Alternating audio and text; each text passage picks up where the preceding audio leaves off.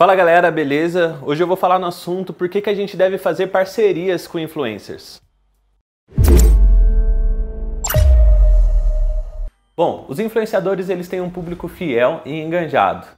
Muitas das vezes eles ajudam ali na tomada de decisão de uma compra ou contratação de um serviço.